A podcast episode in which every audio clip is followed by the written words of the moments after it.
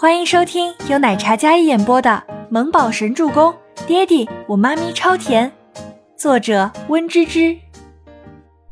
第四百六十四集。清欢呢？还没找到。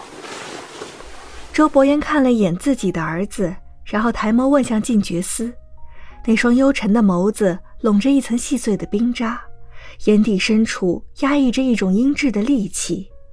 静觉寺脸色一顿，然后想要岔开话题。妍，你刚醒，喝点水，吃点东西吧，声音都哑了。是啊，爹爹，你先吃点东西吧，好好休息一下。妈咪的事情，我们明天再说吧。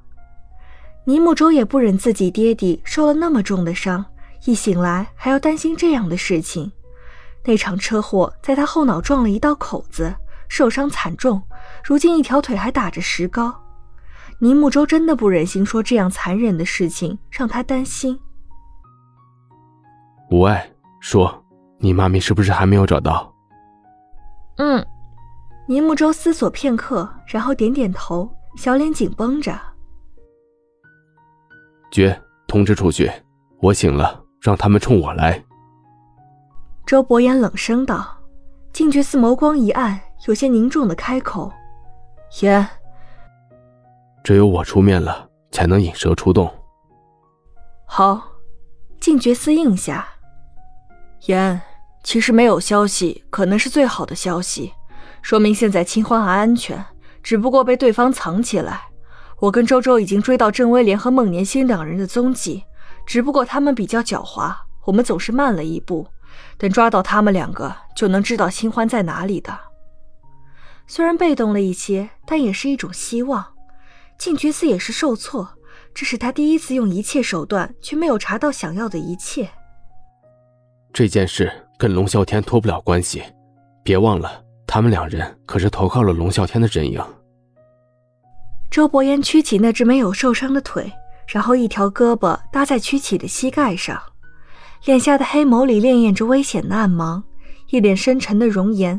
哪怕是如今穿着病服，腿上还有伤，也掩盖不住他身上凛冽的威严。静觉寺和尼木舟这一大一小，不知道如何反驳他这话。他虽然昏迷月余，但分析事情并没有错。龙啸天，那个再次出现便来者不善的人，密切留意龙啸天。嗯。静觉寺跟尼木舟两人异口同声。当下这样被动的局面。所有人心里都压着一团火，面对倪清欢依然下落不明，大家的情绪有些担忧。倪清欢又何尝不是呢？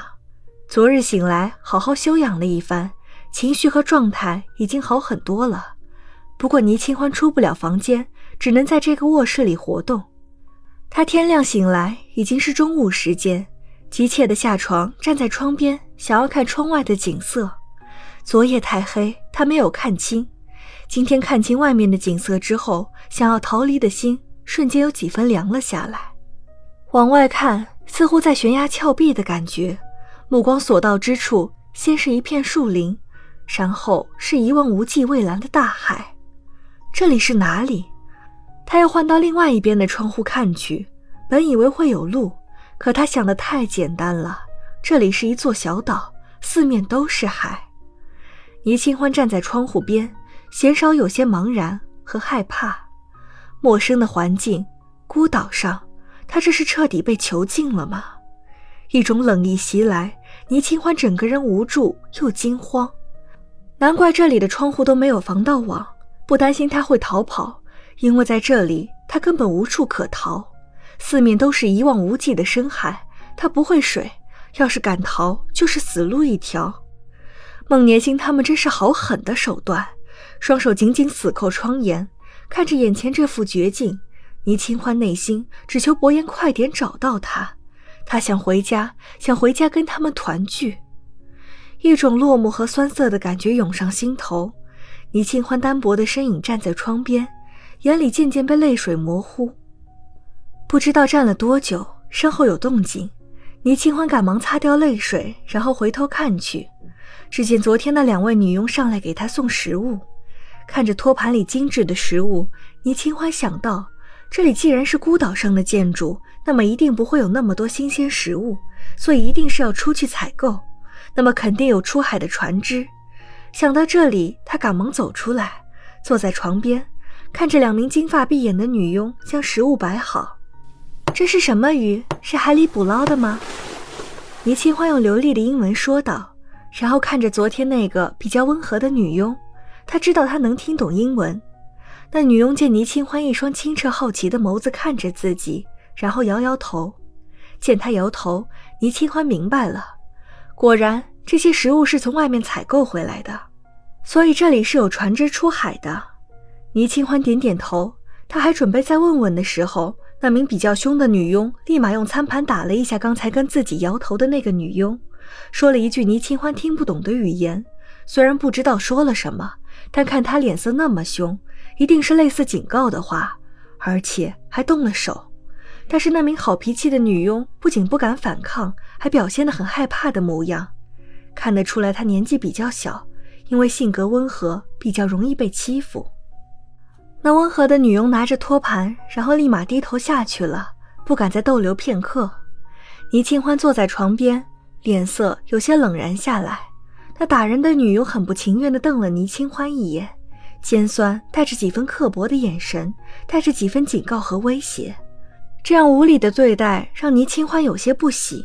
他冷眼扫了一眼，那种与生俱来的倪家大小姐的气场，沉静自若，但眼底深处自带一种凛冽的眸光，不卑不亢的姿态，并不受威胁。不仅如此，还有几分让人不敢侵犯的清冷气场。虽然语言不通。但那女佣被倪清欢的清冷的眼眸扫了一眼，也不敢再造次，拿着托盘，然后气呼呼的出门，一副势利的模样。倪清欢也没有跟他怎么计较，只是这个女的性子过于刁蛮，一看就是精明、爱欺负人的人。本集播讲完毕，感谢您的收听，我们下集再见。